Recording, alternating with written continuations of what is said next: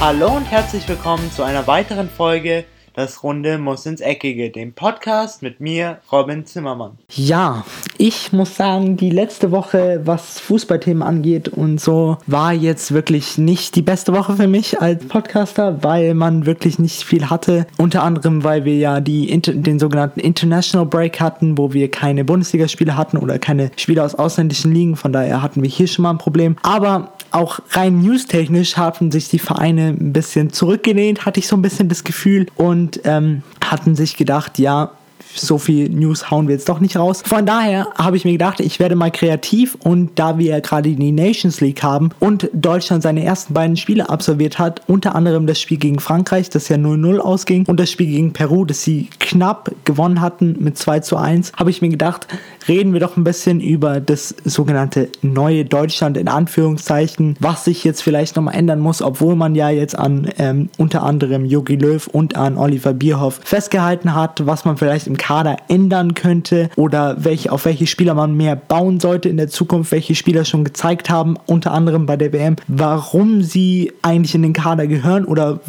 warum sie eigentlich in diesen Kader sollten. Das ist jetzt eigentlich so der Plan und ich würde sagen, wir legen gleich mal los. Ich muss sagen, schlussendlich halte ich es für eine sehr, sehr gute Entscheidung, an Jogi Löw festzuhalten, weil obwohl viele ja zu Recht ihn äh, kritisiert haben, indem sie gesagt haben, ja, er hat seine Kaderplanung nicht wirklich im Griff gehabt. Er hat nicht wirklich geschaut, was für ein frisches Blut man braucht oder welche Spieler nicht gerade in Form waren. Unter anderem ein Sami Khedira hatte schon ein paar Wochen davor, als er noch im Ligabetrieb war mit Juventus Turin, sehr, sehr große Probleme, einfach seine Form zu halten. Und dann hätte man hier vielleicht kleinere Abstriche machen sollen. Von wegen, man lässt jetzt lieber so jemanden zu Hause und nimmt lieber jemanden mit oder baut auf jemanden mehr, der vielleicht richtig motiviert ist. Hier würden mir zwei Namen einfallen, wie Leon Goretzka und auch Sebastian Rudi. Aber ein allgemeines Motivationsproblem würde ich jetzt auch hier keinem vorwerfen, weil man sagen muss, es ist immer noch eine WM und jeder Profisportler oder jeder, der mal in dieser Situation war, davon gehe ich aus, wird auf alle Fälle sehr, sehr motiviert gewesen sein und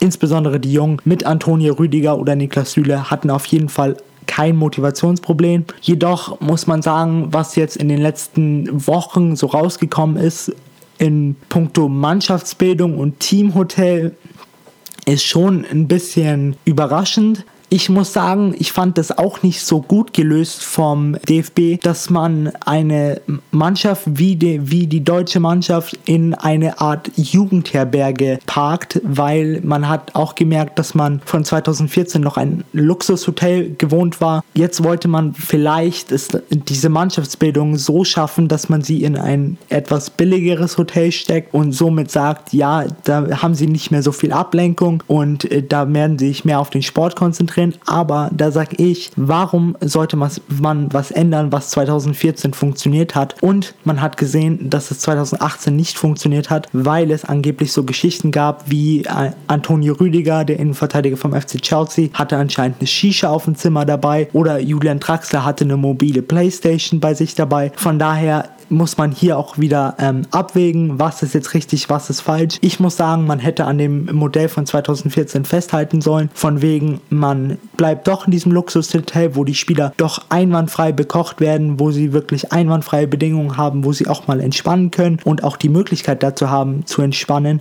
Aber ich meine, das ist jetzt verschüttete Milch. Jetzt will ich aber mehr darüber reden, wie es jetzt für die Zukunft ausschaut und was der Kader oder was der Kader noch so hergibt und was man aus diesem Kader noch rausholen kann und was man verändern sollte. Beginnen wollte ich hier erstmal bei der Torwartposition. Hier hatte Deutschland wirklich noch nie ein großes Problem. Man hat Leute wie eben Manuel Neuer, der auch bei der WM, obwohl er davor acht Wochen verletzt war oder sogar noch länger, eigentlich ein halbes Jahr, weil er ja komplett keine, kein einziges Bundesligaspiel für den FC Bayern gemacht hat, hat man hier noch einen absoluten Spitzentorhüter, der auch nach langer Verletzung noch gute Leistungen abgerufen hat. Und natürlich bei ein, zwei Toren sah er auch nicht gerade perfekt aus, aber man darf es auf jeden Fall nicht an ihm alleine festmachen. Und dann hat man noch jemanden in der Hinterhand mit Marc-André Ter Stegen, für den es mir oder um den es mir ein bisschen leid tat eigentlich bei der WM, weil er eine richtig klasse Saison gespielt hat mit dem FC Barcelona und der eigentlich in meinem oder für mich den Platz 1 auf jeden Fall im deutschen Kader verdient hätte. Aber wie eben Oliver Bierhoff schon vor der WM gesagt hat, Manuel Neuer fährt, fährt wenn dann nur als Nummer 1 äh, zur WM und das ist auch verständlich, weil man muss auch von der anderen Perspektive sehen und einfach sagen, ja, ein Manuel Neuer hat ein gewisses Standing in der deutschen Mannschaft und wenn man ihn hinter sich hat als Verteidiger, fühlt man sich wahrscheinlich auch nochmal sicherer, weil man weiß, dass er auch defensiv auf jeden Fall mitspielen kann und er nicht der ballunsicherste Spieler ist.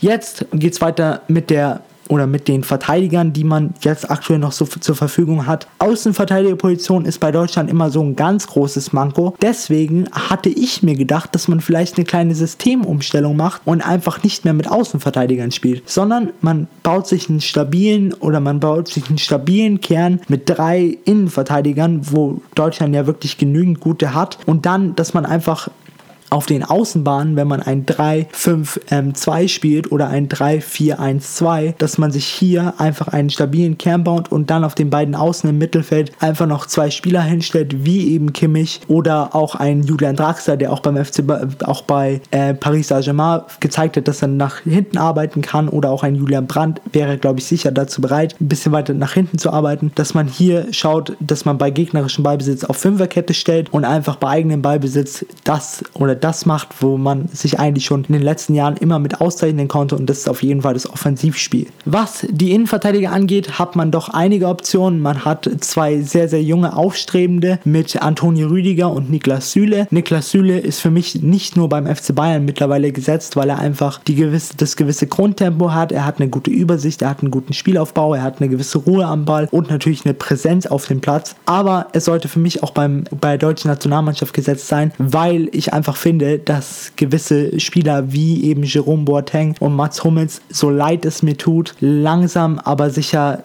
ihren gewissen Zenit überschritten haben und sich auch nicht mehr so bewegen, wie sie es noch vor vier Jahren gemacht haben. Hier möchte ich natürlich niemandem zu nahe treten. Es kann sein, dass man vielleicht physisch nicht ganz auf der Höhe war. Man muss immer noch bedenken, der hat eine sehr, sehr lange Saison hinter sich und da kann sowas auch mal passieren. Aber ich würde einfach den Kern der Innenverteidigung so belassen, dass man einen von den zwei ganz großen reintut, also entweder Hummels oder Boateng und darum dann entweder einen Ginter aufstellt, einen Niklas Süle aufstellt oder einen Rüdiger aufstellt aufstellt. Für mich wäre die Frage eigentlich nur zwischen Rüdiger und Ginter. Und hier hätte Ginter aktuell für mich den absoluten Vorzug, weil ich sage, dass Ginter für mich ruhiger am Ball ist. Er kennt die meisten Spieler in der deutschen Mannschaft. Antonio Rüdiger ist für mich so ein kleiner Kindskopf, den man aber gerne in der Mannschaft hat, aber vielleicht in richtig wichtigen Spielen auch ein kleiner Problemfaktor sein kann.